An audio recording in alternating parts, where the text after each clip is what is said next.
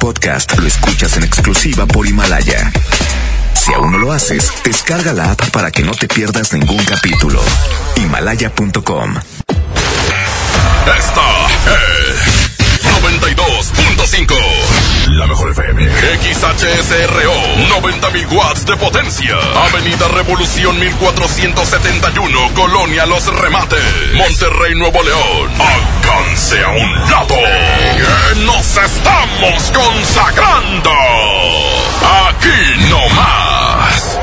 92.5. Concepto MBS Radio. Titulares del día. Muy buenas tardes. Detienen en el municipio de San Nicolás al líder criminal. Estaría relacionado con hechos violentos registrados en Nuevo León. Al menos tres personas perdieron la vida al participar en accidentes viales registrados hoy en Monterrey y Apodaca. En información local, considera arzobispo de Monterrey Rogelio Cabrera López que el operativo Mochila Segura es una medida extrema. Al menos 204 mil alumnos de preparatorias y universidades de la Autónoma de Nuevo León regresan a las aulas para el periodo enero-junio 2020. En información nacional, presidente de México Andrés Manuel López Obrador descarta que la rifa del avión presidencial sea una ocurrencia. MBS Noticias Monterrey presenta Las Rutas Alternas. Muy buenas tardes, soy Judith Medrano y este es un reporte de MBS Noticias y Accidentes. En la carretera Colombia y el Boulevard Juárez, en la colonia ex del Canadá, en el municipio de Escobedo, nos reportan un percance vial. Otro choque ocurre a esta hora de la tarde en la avenida Padre Mier, entre Cuauhtémoc y Pino Suárez. Los cuerpos de auxilio acuden a Rodrigo Gómez y Fidel Velázquez. Se está incendiando un automóvil. Tráfico. En Jesús Cantú Leal de José María Arteaga a Ricardo Covarrubias en la zona TEC hay tráfico denso en ambas circulaciones. Clima. Temperatura actual 13 grados. Amigo automovilista, le invitamos a ceder el paso al peatón. Que tenga usted una extraordinaria tarde. MBS Noticias Monterrey presentó Las Rutas Alternas. MBS Noticias Monterrey con Leti Benavides. La información más relevante de la localidad, México y el mundo. Iniciamos. Muy pero muy buenas tardes tengan todos ustedes. Lunes ya 20 de enero. Es un placer, la verdad, saludarle a través de la mejor, la 92.5 en MBS Noticias Monterrey. Vamos a estar hasta las 3 de la tarde, como todos los días. Le deseamos una extraordinaria semana a usted y a toda su familia. Nos vamos con los detalles. Le digo que la Fiscalía Estatal dio a conocer el arresto de seis integrantes de un grupo de la delincuencia organizada, entre los que se, se encuentra el líder de este grupo. Fue a través de un boletín que la Fiscalía dio a conocer que los detenidos están implicados en la ola de violencia de los últimos meses en el Estado, además de que también se les relacionó con los recientes hallazgos de restos humanos mutilados. El líder de dicho cartel fue identificado como Rodolfo, de 38 años de edad. Sin embargo, no se proporcionaron las identidades del resto de los detenidos. Y luego de darse a conocer la detención de estos integrantes del grupo criminal por parte de la Fiscalía Estatal, al menos dos narcoguaridas fueron cateadas por elementos de la Agencia Estatal de Investigaciones en Apodaca. Uno de los cateos se registró en una casa ubicada en la esquina de la calle Afganistán y Bélgica, en la colonia Nuevo Amanecer. El segundo fue realizado en otro domicilio en la calle Pino Blanco y Zaguaro, en la colonia Bosques del Real, los cuales fueron utilizados como fachadas para encubrir las operaciones relacionadas con el narcomenudeo. Se dio a conocer que en ambos lugares fueron encontradas sustancias, documentos y armas las cuales eran utilizadas por los criminales.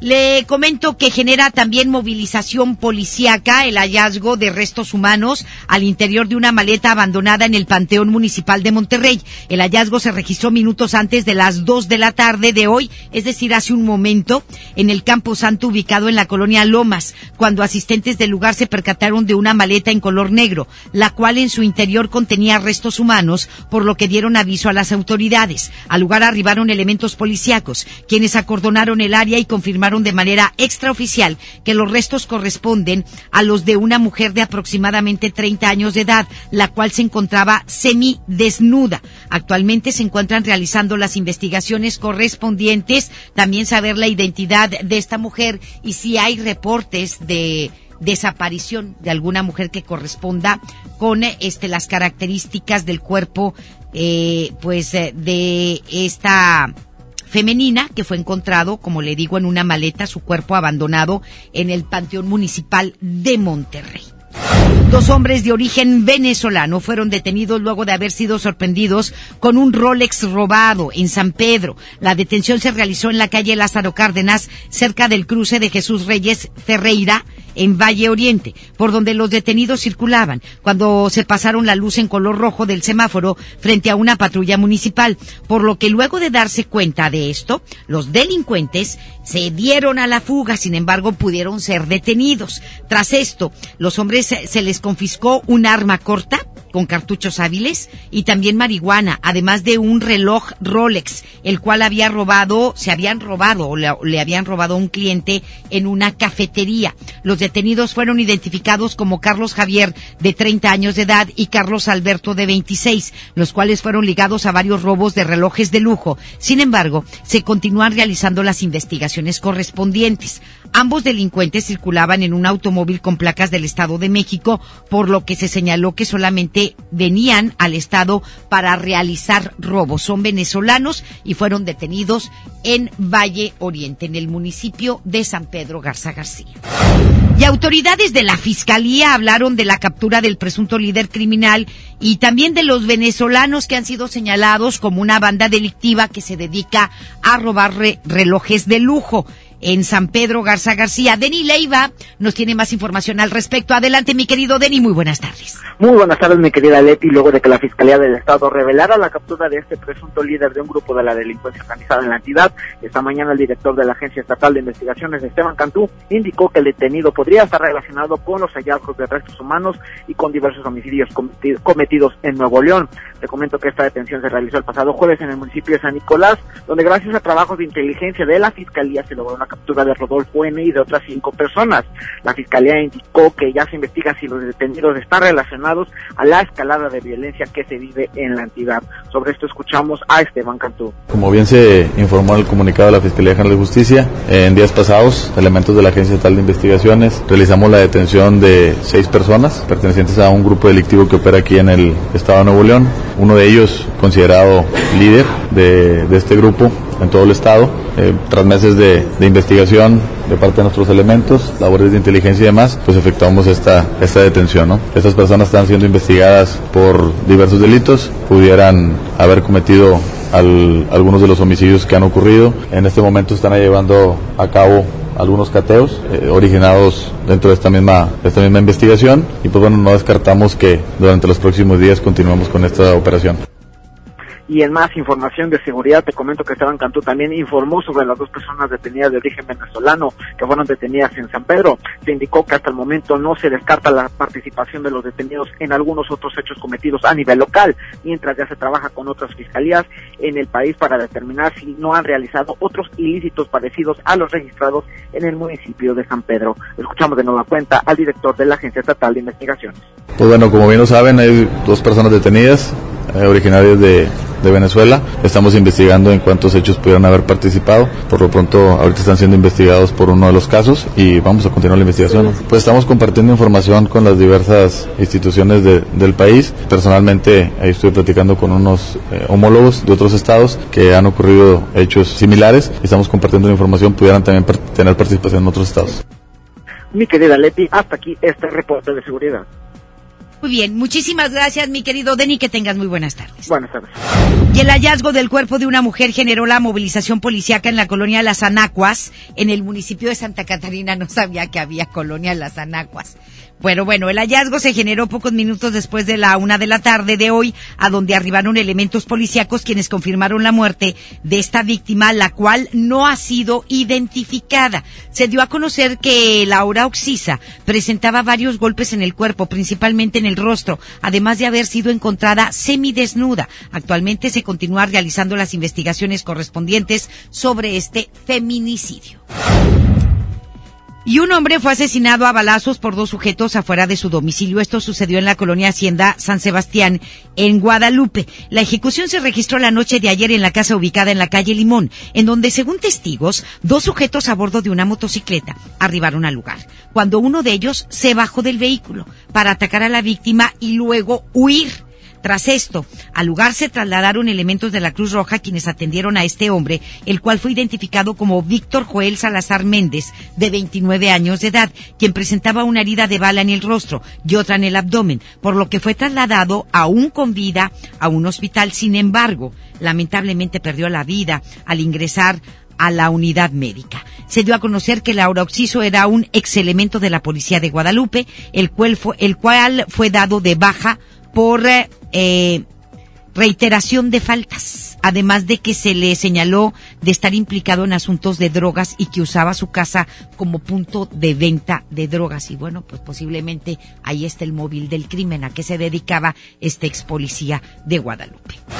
Y un hombre fue ejecutado a balazos cuando se encontraba frente a un depósito. Esto fue en la colonia Ampliación Municipal en Monterrey. El hecho se registró la tarde de ayer sobre las calles José María Viteri y Germán de Iglesias, a donde la hora Oxiso se dirigió para comprar bebidas alcohólicas a un depósito, cuando fue atacado a balazos provocándole la muerte en ese lugar. No se dio a conocer cuántos sujetos fueron los encargados de perpetrar este acto. Sin embargo, se señaló que los disparos fueron hechos con un arma larga. Los familiares de Laura Oxiso fueron los encargados de identificarlo como Eric Ricardo Castillo Moreno, de 40 años de edad, el cual presentaba un balazo en el cuello y otro, otro balazo más en el tórax. Y lamentablemente hoy en la mañana, muy temprano, ocurrió un accidente en la avenida Constitución, en donde una pareja que conducía un vehículo compacto perdió la vida. Se impactó contra una camioneta. Fue en la avenida Constitución en los carriles de contraflujo o en el carril de contraflujo que va de Gonzalitos hacia Constitución para tomar Venustiano Carranza o el túnel de la Loma Larga. Eh, fue alrededor de las 5 de la mañana a la altura de Degollado, por donde esta pareja estaba circulando, al parecer en sentido contrario, en la avenida Venustiano Carranza, cuando pues se impactó de frente contra la camioneta en la que viajaba un hombre y su hija. Tras esto, eh, pues llegaron elementos de la Cruz Roja, rescatistas también, confirmaron la muerte de la pareja, los cuales quedaron atrapados al interior del vehículo y pues hasta el momento no ha sido identificada esta pareja. Eh, las placas del auto que conducían eran del estado de Chihuahua. Por otra parte, el padre de e hija que se encontraban a bordo de la camioneta fueron identificados como Filiberto Santana Rodríguez de 56 años y Saraí Santana de 19, los cuales fueron atendidos en el lugar y lo trasladaron con algunas lesiones, con lesiones algunas de, de ellas de gravedad y los trasladaron al hospital universitario. Esperemos que pronto este señor y su hija Filiberto y su hija Saraí se recuperen de las lesiones. Eh, al parecer, eh, pues eh, el auto que manejaban esta, esta pareja que perdió la vida, pues iba en contra, iban en contra. No sabemos si iban en sus cinco sentidos o no, pero pues esto fue lo que provocó este terrible accidente. Por lo pronto hay dos personas en el hospital con lesiones graves. El conductor de un taxi perdió la vida luego de haber estrellado su vehículo contra una unidad de Transmetro. Esto fue en Apodaca. El hecho se registró en los primeros minutos de hoy sobre la avenida Afganistán en la colonia Prados, en donde según información, debido a los trabajos de recarpeteo en los carriles que van hacia el sur, fue abierto un carril de contraflujo. Fue en este carril por donde el camión de Transmetro circulaba cuando la unidad de taxi invadió el tramo, lo que provocó que éste chocara de frente contra la unidad de transporte, dejando al conductor prensado al interior del automóvil. Al lugar arribaron elementos de la Cruz Roja, quienes confirmaron la muerte del taxista, del que solamente se señaló que era un hombre de entre 40 y 45 años de edad. En el lugar no existía ningún señalamiento que advirtiera a los conductores sobre la habilitación del carril de contraflujo para las labores de recarpeteo.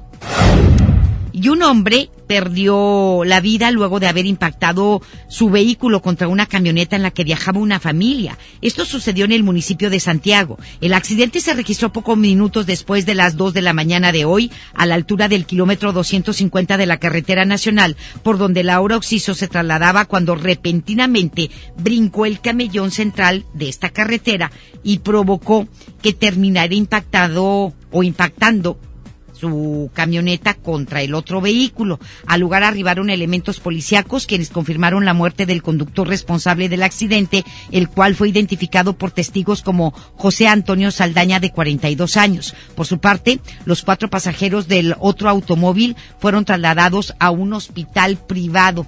Eh, le comento que se dio a conocer que Laura Oxiso había dormitado mientras conducía, eh, lo que provocó que perdiera el control del automóvil y esto provocó el accidente. Pero fíjese usted, eh, pues eh, fueron cuatro, entonces cuatro personas las que murieron.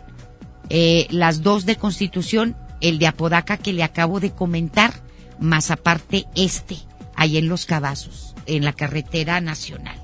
Cuatro. Y no fue ese único, hubo otro más. Es decir, este lunes, este 20 de enero, fue un día de accidentes con saldos trágicos, con muertos, ¿sí? Le voy a hablar del quinto. Una mujer perdió la vida luego de haber chocado su automóvil contra un camión de carga sobre la carretera Linares Galeana. Esto fue ayer, entonces fueron cuatro hoy. Este fue ayer. En el municipio de Linares. Fue en el kilómetro 29.5 de esta carretera a donde se trasladaron elementos de la policía, quienes confirmaron la muerte de la conductora, la cual no ha sido identificada. Se dio a conocer que también se reportaron varios lesionados, sin embargo, no se especificó la cantidad en 24 horas. Cinco muertos. Sí.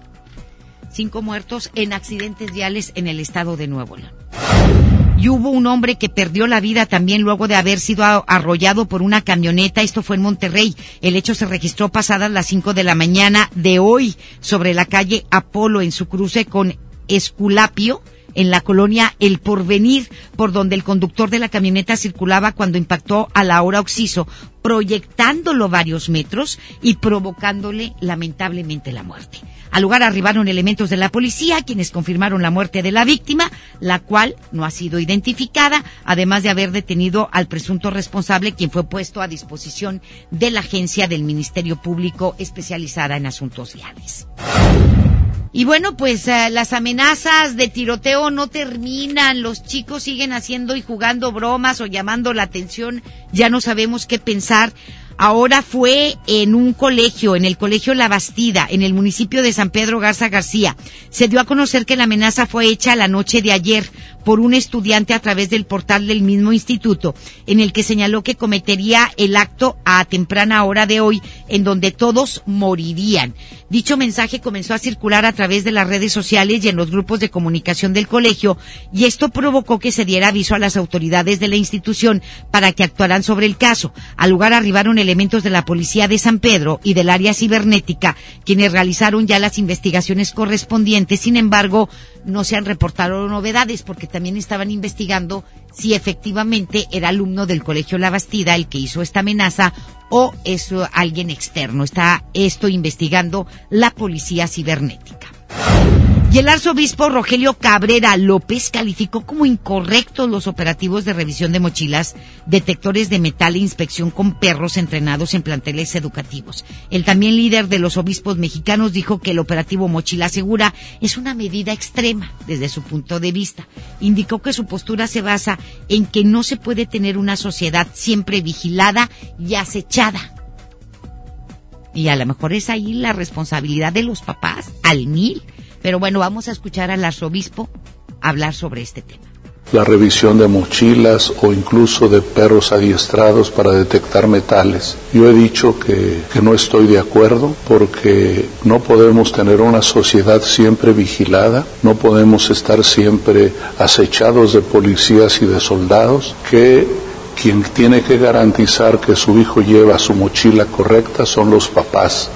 Ellos son los responsables y nadie más porque si no vamos a tener una sociedad más en pánico.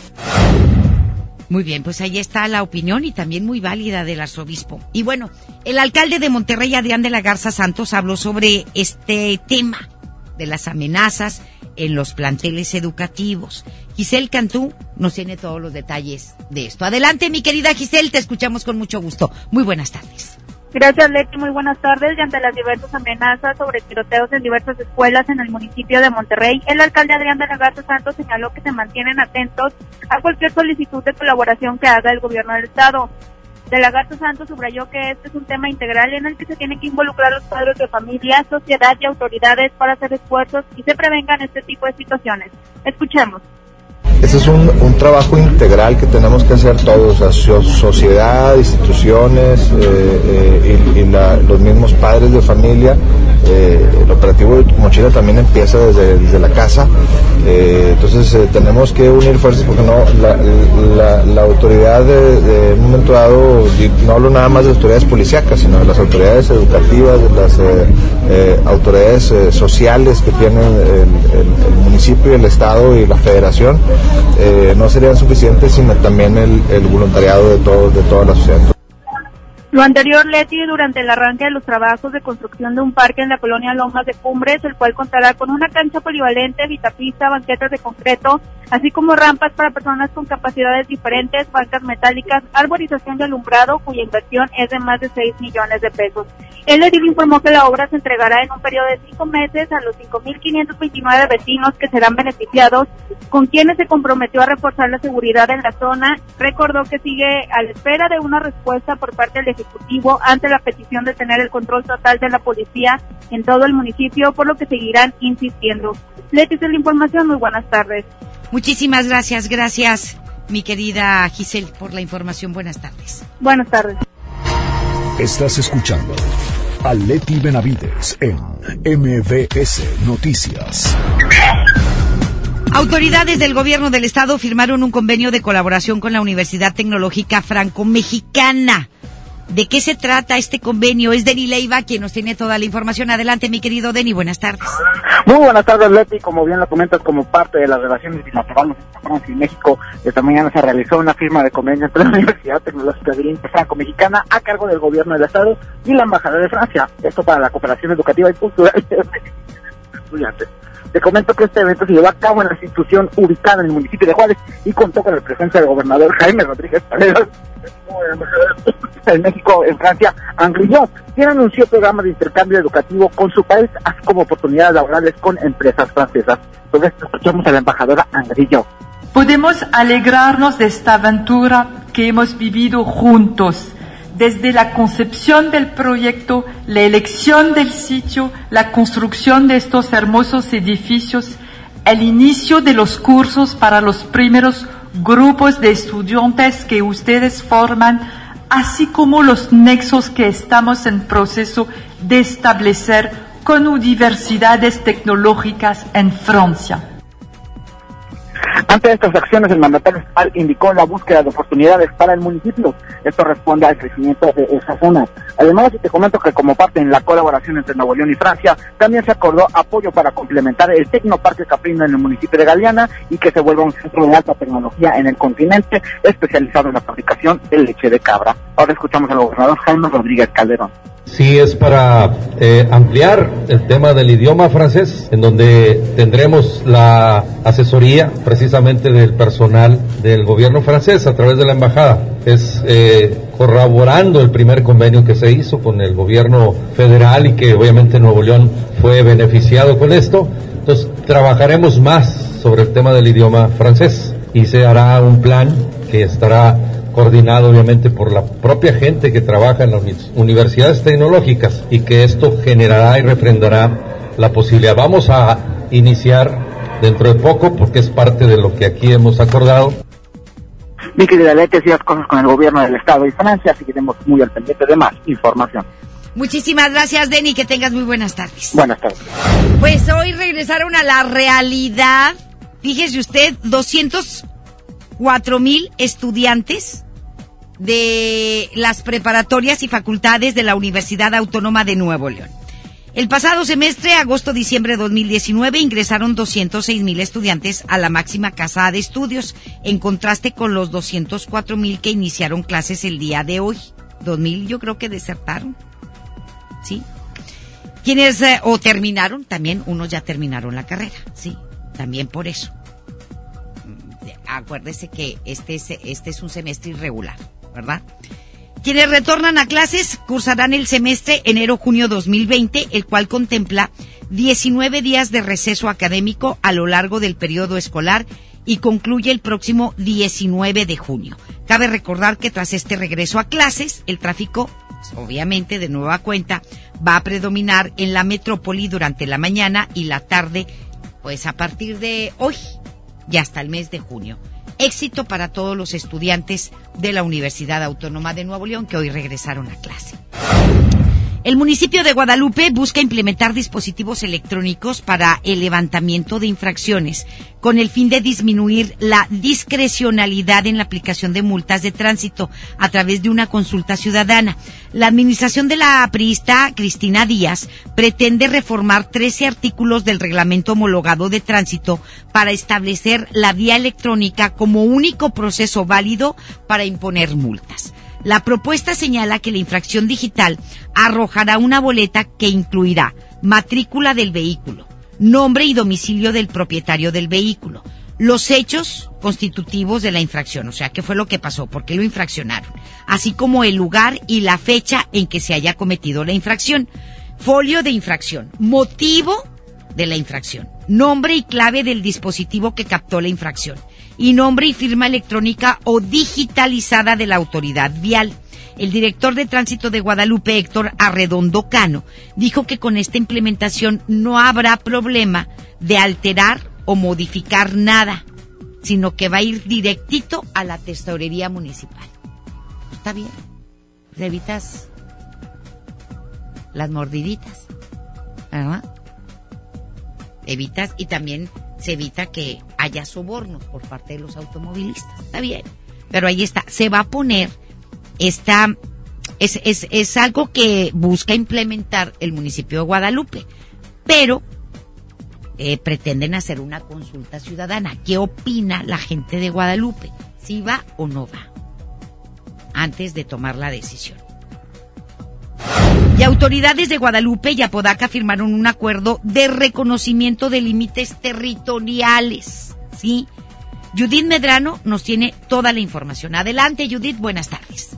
Gracias, Leti. Buenas tardes. Para dar certidumbre jurídica a 1.600 vecinos que habitan a lo largo del área limítrofe entre los municipios de Guadalupe y Apodaca, fue que los alcaldes de estas localidades firmaron un convenio de colaboración para establecer sus territorios. Cristina Díaz Salazar, edil guadalupense, mencionó que frecuentemente existía la confusión sobre los servicios y pagos que se realizaban, pues no existía voluntad política al tener tres tipos de delimitaciones, la catastral, la electoral y los estadísticos. Ya con este convenio, los habitantes de 441 viviendas sabrán a dónde pertenecen. Escuchemos a la alcaldesa del municipio de Guadalupe, Cristina Díaz Salazar. Y eso genera confusión en las familias, porque dices, bueno, pago el predial acá, este, tengo eh, también, eh, el, además del predial me dan los servicios, apodaca, en fin, tengo mi credencial de un municipio o de otro. Y esa confusión no debe de existir, porque después se convierte en malos entendidos. Y lo que nosotros queremos es que haya buena voluntad siempre y buenos vecinos. Por su parte, el alcalde César Garza Villarreal mencionó que con esto se busca tener una mejor calidad de vida. Con este convenio, los conflictos llegaron a su fin. Escuchemos a César Garza. Valle de, Guadalupe, que es una colonia nueva que estaba pagando catastro en Apodaca y recibiendo servicios por parte de Guadalupe, queda completamente allá. Bosques del Sol, primer sector, eh, queda completamente en el municipio de Guadalupe y el segundo sector en Apodaca. Y eh, la colonia Sebastián Elizondo 1 y 2 quedan en Apodaca, la colonia Miscoa queda en Apodaca, la Josefa Sosaya queda toda en el municipio de Guadalupe.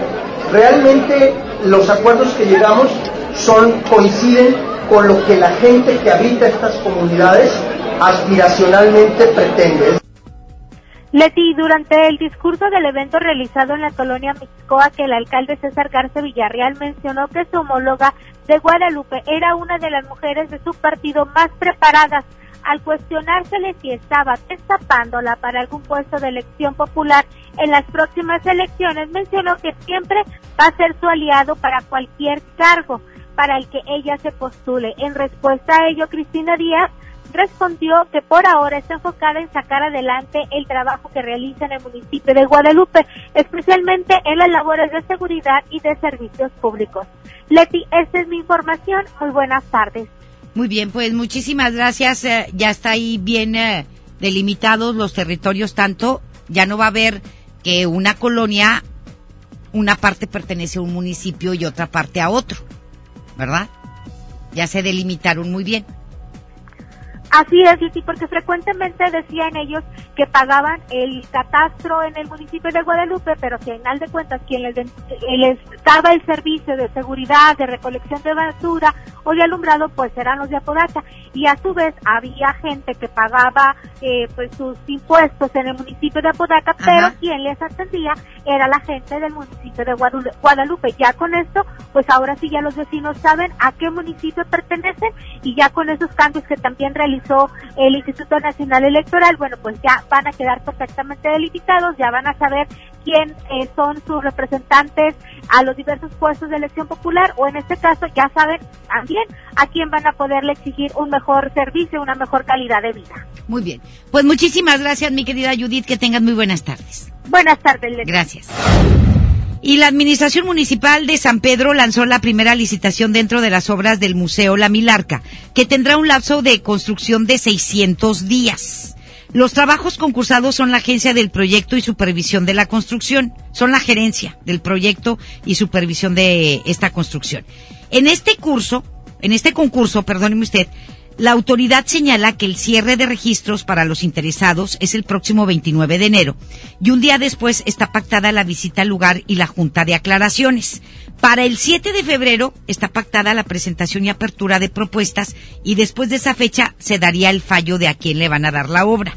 El arranque de la supervisión de los trabajos eh, está agendado para el próximo 24 de febrero con una duración de 20 meses, por lo que deberá de ser concluido en octubre del año 2021.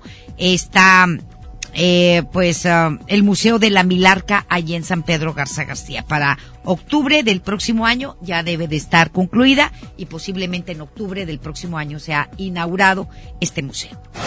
Ciudadanos, activistas, políticos y ejidatarios alzaron la voz para exigir la protección total a las áreas naturales y respeto a los terrenos privados en la marcha que se realizó ayer en la Huasteca. Eh, según cifras de Protección Civil de Nuevo León y Grupo Jaguares de Santa Catarina, más de mil personas acudieron a manifestarse en ese parque.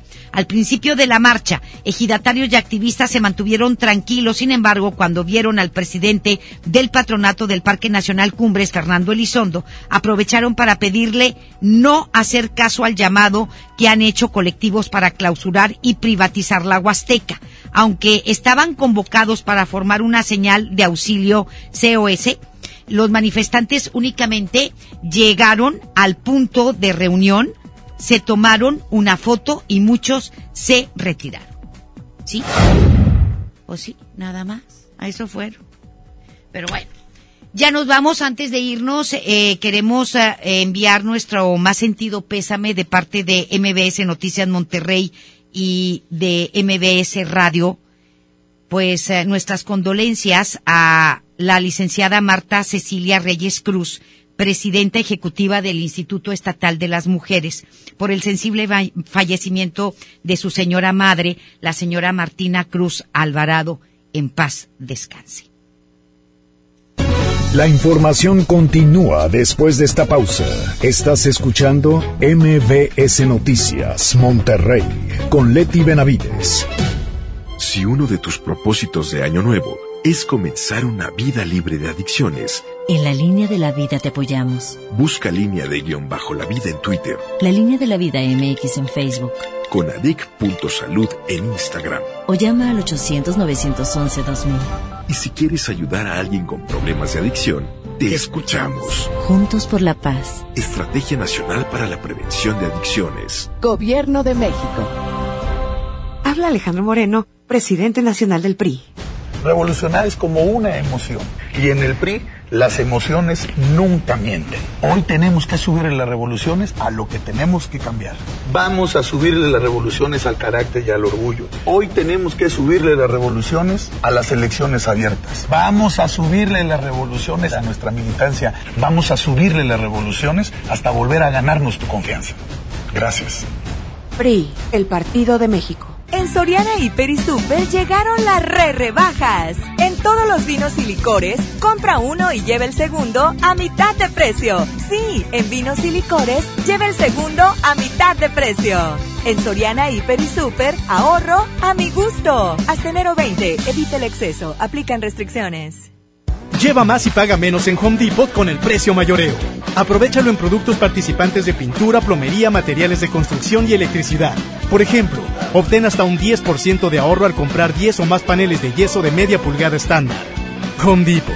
Haz más, ahorrando. Consulta más detalles en tienda hasta enero 22. Hola. ¿Algo más? Y me das 500 mensajes y llamadas ilimitadas para hablar a la misma. ¿Y a los del fútbol? Claro. Ahora en tu tienda OXO, compra tu chip OXOCEL y mantente siempre comunicado.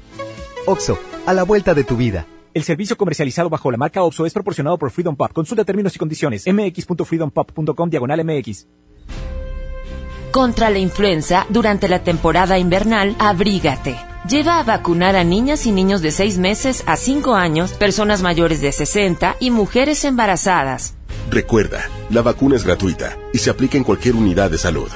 Por tu bienestar y el de tu familia, vacúnate. Secretaría de Salud. Gobierno de México.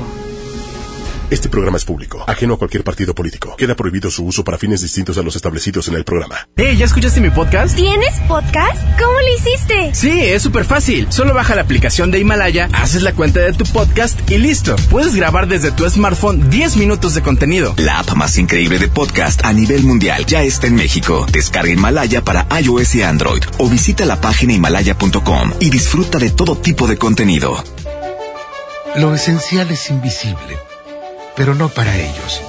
Para muchos jóvenes como Maybelline, la educación terminaba en la secundaria. No para ella. Está en una prepa militarizada donde estudia además una carrera técnica. Con seis planteles y más de 3.000 alumnos, las prepas militarizadas son un modelo de disciplina y valores que cambia vidas. Hay obras que no se ven, pero que se necesitan. Nuevo León, siempre ascendiendo. Cuida tu salud a precios muy bajos. En tu Superfarmacias Guadalajara, paga menos. Sedalmerc Max con 24 y 48 tabletas, 45% de ahorro. Y 50% en Ventolin 17 gramos, 200 dosis. Farmacias Guadalajara. Siempre ahorrando. Siempre contigo. Escucha la mirada de tus hijos. Escucha su soledad. Escucha sus amistades. Escucha sus horarios. Estar cerca evita que caigan las adicciones. Hagámoslo juntos por la paz. Estrategia Nacional para la Prevención de las Adicciones. Secretaría de Gobernación. Gobierno de México. Aprovecha y ahorra con los precios bajos y rebajas de Walmart. Galletas Marinela Príncipe y más a 26 pesos cada una. Y Nescafé Clásico en lata de 400 gramos a 140 pesos. En tienda o en línea, Walmart. Lleva lo que quieras, vive mejor. Come bien. Aceptamos la tarjeta para el bienestar. Regresamos con más información. MBS Noticias, Monterrey. Con Leti Benavides. Las 2 de la tarde con 37 minutos, el doctor César Lozano, en un minuto para vivir mejor. Un minuto para vivir mejor con el doctor César Lozano. Duele la gran cantidad de niños que sufren maltrato infantil. Pleno siglo XXI y las noticias siempre viene algún caso como este. ¿Cuáles crees que sean las causas más frecuentes por las que se da el maltrato infantil? Bueno, yo creo que muchas veces por la poca paciencia y tolerancia que tenemos los padres, queremos que nuestros hijos piensen como adultos chiquitos y eso es imposible. Estamos para guiarlos, para protegerlos, para amarlos. Cuando el hijo, la hija, el niño se siente amado, valorado, querido y respetado, el niño verdaderamente recibe esa herencia bendita que lo ayuda a ser mejor persona.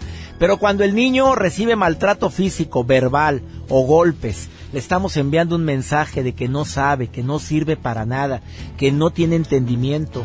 Papá, mamá, el maltrato empieza en las palabras hirientes, en las miradas despectivas, en los golpes que muchas veces son totalmente injustificados. ¿No cree usted? ¡Ánimo! Hasta la próxima. En Información Nacional.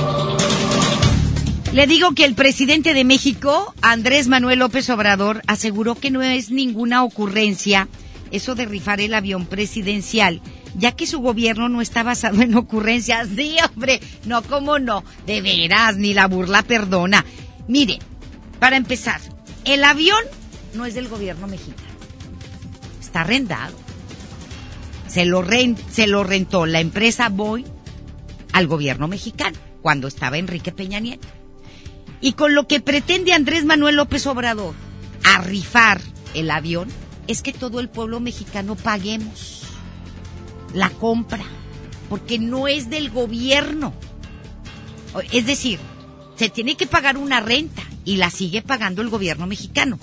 Pero si quieren rifarlo, pues el que se lo saque ya va a tener que estar pagado.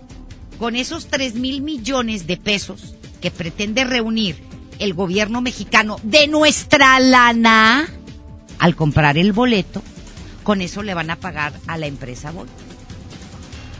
Y el resto, que sobre, se va a quedar el gobierno mexicano con él. O sea, qué padre, ¿verdad?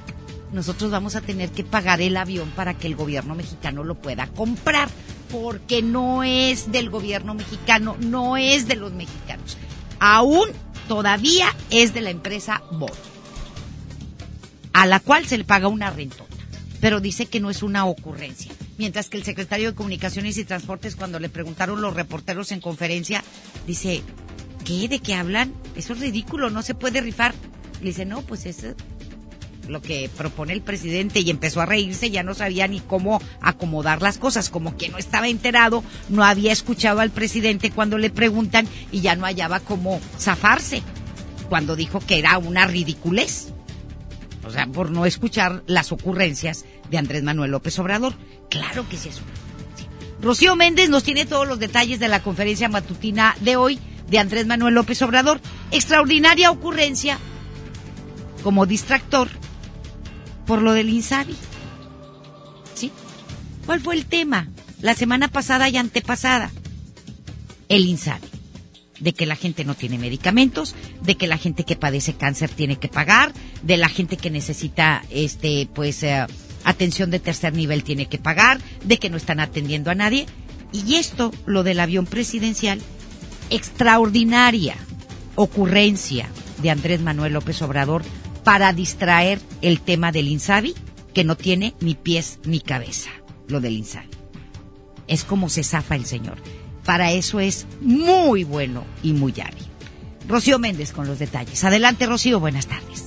Gracias, Leti. Muy buenas tardes. El Gobierno de México estima que a más tardar, el próximo 15 de febrero se definirá el último destino del avión presidencial, ya sea vendido, rentado o rifado, en tanto regresa la aeronave de Victorville, California, Estados Unidos, a México. Escuchemos al presidente Andrés Manuel López Obrador. Dicen que son ocurrencias. Nosotros no actuamos de esa manera. No es un gobierno de ocurrencia. Es resolver un problema, reparar un daño si hasta deberían de estar agradecidos. ¿Quién nos mandó a comprar ese avión? ¿En qué cabeza cabe? Solo una mentalidad faraónica. ¿Qué estamos haciendo? Buscando reparar el daño. A fin de mes yo les informo. El 15 estamos resolviendo. Porque el avión va a regresar. Ya puede venir. Pero lo que queremos es que se terminen todos los procesos de mantenimiento. Para que venga ya completamente en disponibilidad de volar, certificado. Tenemos que resolver a más tardar el 15 de febrero. Por una u otra opción Porque si es la opción de la rifa, necesitamos un poco de tiempo y escoger la fecha en que se va a llevar a cabo. Es reparar un daño. Vamos a invitar a la gente. Así como lo de los pinos. Que vaya la gente para que nunca, jamás vuelvan a cometerse esas atrocidades. Por lo pronto, México ya ofreció el avión presidencial al gobierno de los Estados Unidos y esta semana van a responder si apoyan al país en la adquisición de equipos médicos. Es el reporte al momento. Pues ahí está, ahí está lo que dijo hoy el presidente. Y por medio de una solicitud de información que realizó el Universal, se detalló que la Secretaría de la Defensa Nacional destinó más de 10 millones de pesos para llevar a cabo el desfile por el 109 aniversario de la Revolución Mexicana, mismo que se realizó el pasado 20 de noviembre en la Ciudad de México. El ejército informó que el mayor desembolso fue destinado para cubrir el arrendamiento de material audiovisual usado, debido a que pagó por ello 3.725.000 pesos. Por los gastos de transporte, alimentación y fármacos del ganado que participó en esta conmemoración, se erogó un millón novecientos setenta y nueve mil pesos, así como quinientos veintiún mil pesos por transportación de jinetes y animales. Oye, nos salió bien caro el desfile. En tanto, por la manutención de los caballos que participaron en este desfile de la Revolución Mexicana fueron trescientos veinte mil pesos, veintitrés mil para los trabajos de mantenimiento y cuarenta mil para caballerizas portátiles. El forraje y alimento para los equinos utilizados representó un gasto de 551 mil pesos y 89 mil por adquisición de botas para montar. ¿Y luego para qué? Ah. ¿Por qué no mejor no ponen un video así, una macro pantalla con un video y un desfile así en 3D? Y a lo mejor nos sale más barato, ¿verdad?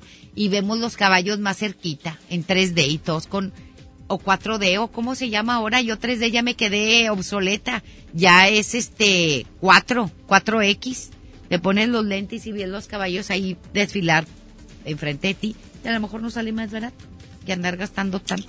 Pero bueno, en punto de las 11 de la mañana se llevó a cabo el primer macro simulacro del 2020 a nivel nacional con el objetivo de reforzar la cultura de prevención este mega simulacro es el primero de tres que se tienen planeados para este año. De acuerdo con el titular de la Coordinación Nacional de Protección Civil, el primer mega simulacro se realizó hoy, el siguiente será en mayo y el último se llevará a cabo en septiembre. En Nuevo León, cientos de planteles educativos participaron en esta actividad preventiva. Los alumnos ah, fueron ah, eh, pues orientados en todo momento por los maestros, mientras que personal de protección civil del Estado supervisó los protocolos. En el Palacio de Gobierno, 300 personas participaron en este simulacro con hipótesis de incendio. Esto fue aquí en Nuevo León, ¿eh? Aquí en Nuevo León. Eh, fue a nivel nacional y le estoy hablando de lo que se hizo aquí en Nuevo León. Este ensayo estuvo comandado por el director de Protección Civil del Estado, Miguel Ángel Perales. En el caso de la Ciudad de México fue un mega simula, un macro simulacro, este sísmico. En el caso de Nuevo León fue un simulacro, eh, eh, pues teniendo como hipótesis un incendio. Se informó que en el Estado participaron en este mega simulacro 240 mil personas. Será a nivel nacional, ¿sí? para ser claros, a nivel nacional. Participaron en estos simulacros que se dio a nivel nacional 240 mil personas. En el estado no, a nivel nacional.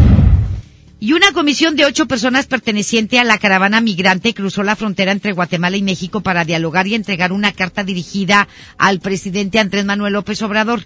Los migrantes leyeron el documento en el que se comprometen a mantener el orden dentro del país en caso de que se les permita el paso por el puente Rodolfo Robles que conecta las ciudades de Tecún, de, de Tecunumán en Guatemala con Ciudad Hidalgo en México. Sin embargo, eh, el gobierno federal rechazó esta petición por lo que cientos de migrantes comenzaron a cruzar masivamente de Guatemala hacia México por el río Suchiate.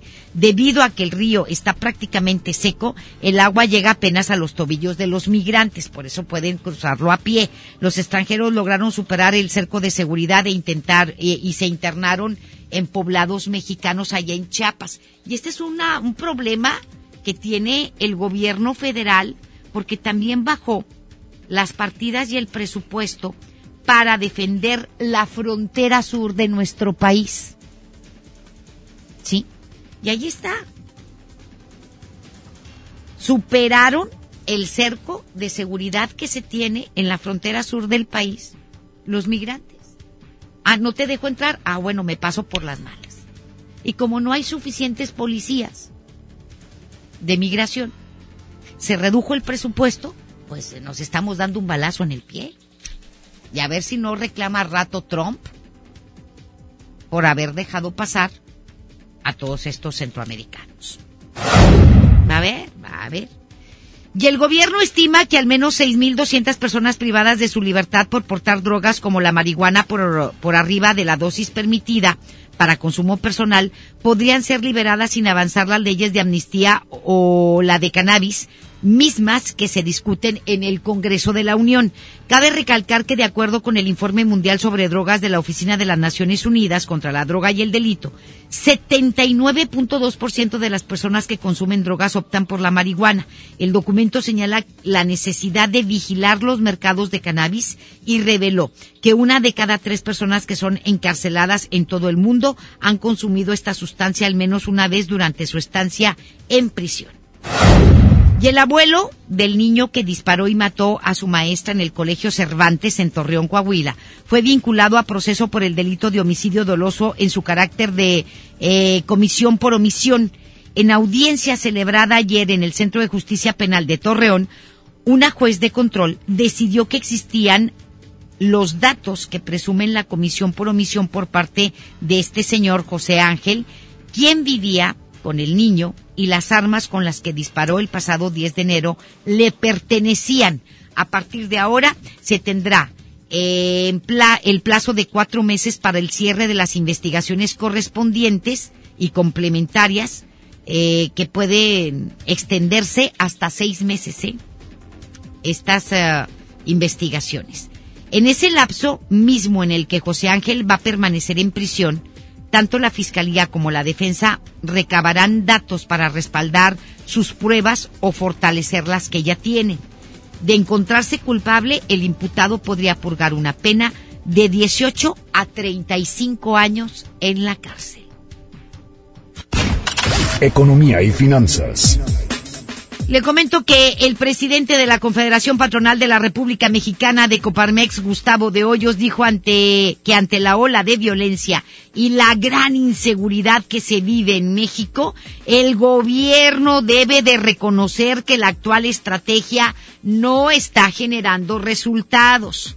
Rectificar y corregir a fin de que se tengan resultados. Es lo que le están pidiendo al gobierno de Andrés Manuel López Obrador, que no se haga guaje que no nos digan que ellos tienen otros datos, porque la realidad es otra. Es la realidad que vivimos todos los días los mexicanos, que vivimos y transitamos en este país. Explicó que los resultados muestran que la seguridad actual no resulta porque siete de cada diez mexicanos se sienten inseguros, además de que la violencia y los hechos de inseguridad provocan la caída en la confianza y menores inversiones en nuestro país. Andrés Manuel López Obrador ha prometido resolver en este año el tema de la seguridad. Y lo dudo. Al menos de que nos calle la boca. ¿Sí? Y si vemos lo contrario, pues lo aclaramos aquí. Y decimos las cosas tal como son. Nada más. Pero bueno. De acuerdo con datos de la Comisión Nacional del Sistema de Ahorro para el Retiro, los niveles de desempleo que se registraron en 2019 se vieron reflejados en los retiros parciales por desempleo que reportaron las administradoras de fondos para el retiro, es decir, las AFORES, pues en dicho año un millón cuatrocientos un mil trabajadores solicitaron este retiro de su ahorro pensionario. Lo anterior implicó un aumento de 17.5% respecto al año 2018, cuando se registró un millón ciento noventa y dos mil trabajadores que pidieron este, pues parte de su pensión. ¿Sí? Se incrementó en el 2019. Pues sí, claro, pero pues este, lo necesitan porque no tienen chamba. y no consiguen trabajo y dicen, ¿de dónde agarro? De mi fondo de pensión, de lo que estaba ahorrando del, del fondo de pensión, no te dan el 100%, pero de ahí lo toman. Y se incrementó del 2018 al 2010, en el 2019 se incrementó la cifra de mexicanos que tuvieron que echar mano de sus fondos de pensión para poder sobrevivir.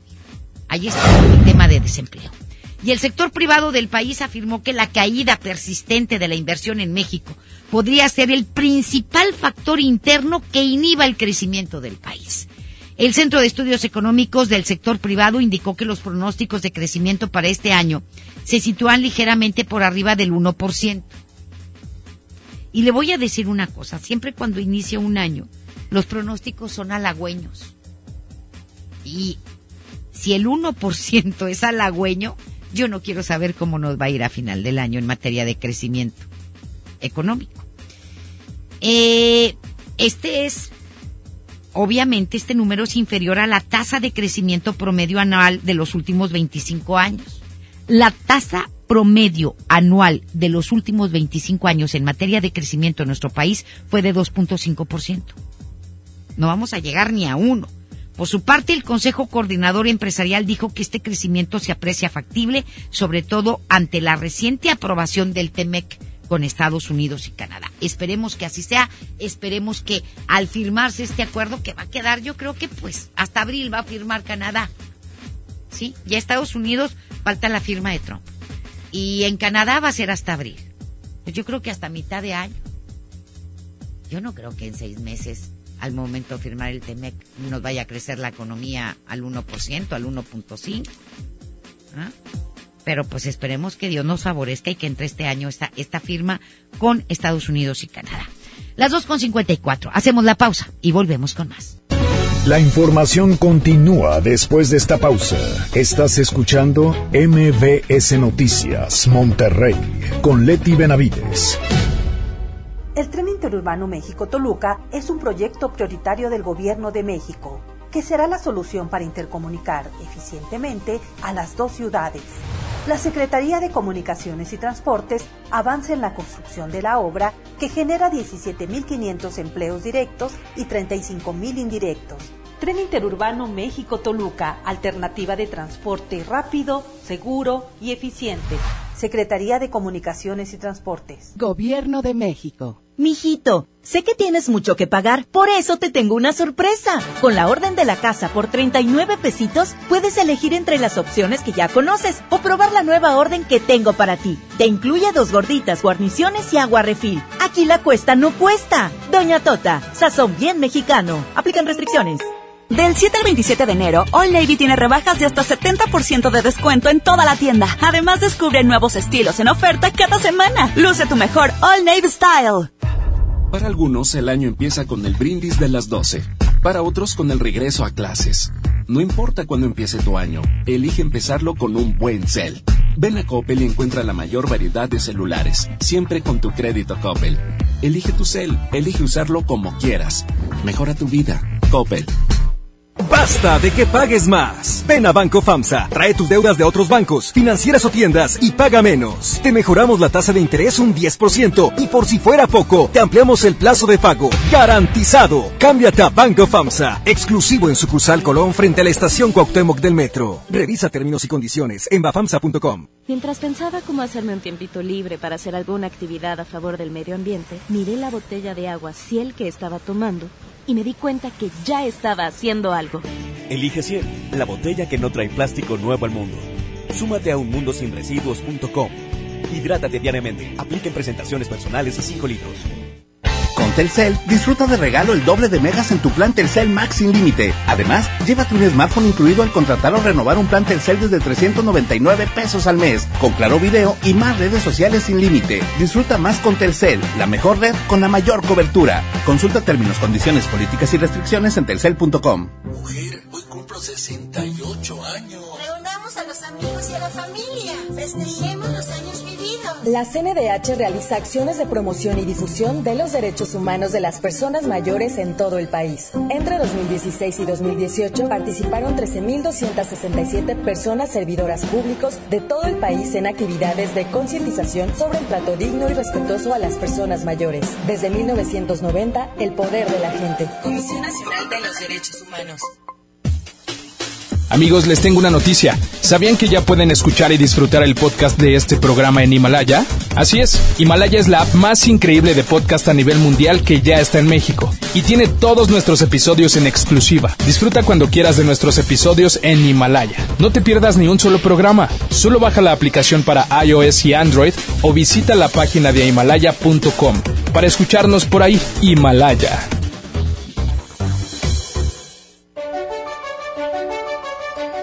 Lo esencial es invisible, pero no para ellos. Edgar era ejidatario hasta que se convirtió en empresario. Los agroparques son un modelo de erradicación de la pobreza donde los beneficiados son socios y ganan utilidades. Este ejemplo de colaboración entre universidad, empresarios y gobierno está llamando la atención en México. Hay obras que no se ven, pero que se necesitan. Nuevo León, siempre ascendiendo. En la Cámara de Diputados trabajamos en favor de las mujeres. Por eso legislamos para que tengamos igual representación en la toma de decisiones públicas, no suframos discriminación laboral y nuestro salario sea igual al de los hombres por el mismo trabajo. Recibamos justicia en caso de acoso en Internet y agresiones físicas. Y tengamos licencia de maternidad en caso de adopción y atenciones responsables en el embarazo. Las y los diputados trabajamos para que la violencia contra las mujeres se castigue y nuestros derechos se hagan realidad. Cámara de Diputados. Legislatura de la Paridad de Género. Regresamos con más información. MBS Noticias, Monterrey, con Leti Benavides. En juego con Toño Net.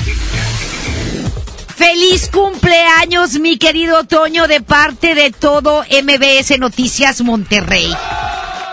Muchas gracias, Leti, muy amable. Muchas no, hombre, con tus 20 años apenas. No, olvídate 20 no. años de caminar con un pie porque en el otro traigo como 30 y tantos. La riuma no te deja del otro. Nuestros no. mejores deseos, mi querido Toño, te mandamos un abrazo, muchísimas bendiciones y Diosito te bendice siempre, mi querido Toño. Nuestros mejores deseos. Muy agradecido, Leti, gracias. Es un gusto compartir este día con todos ustedes. Muchísimas gracias, Toño. Adelante. Vámonos con los deportes. Ricardo El Tuca Ferretti dice que llegó la hora de cambiar la forma de jugar.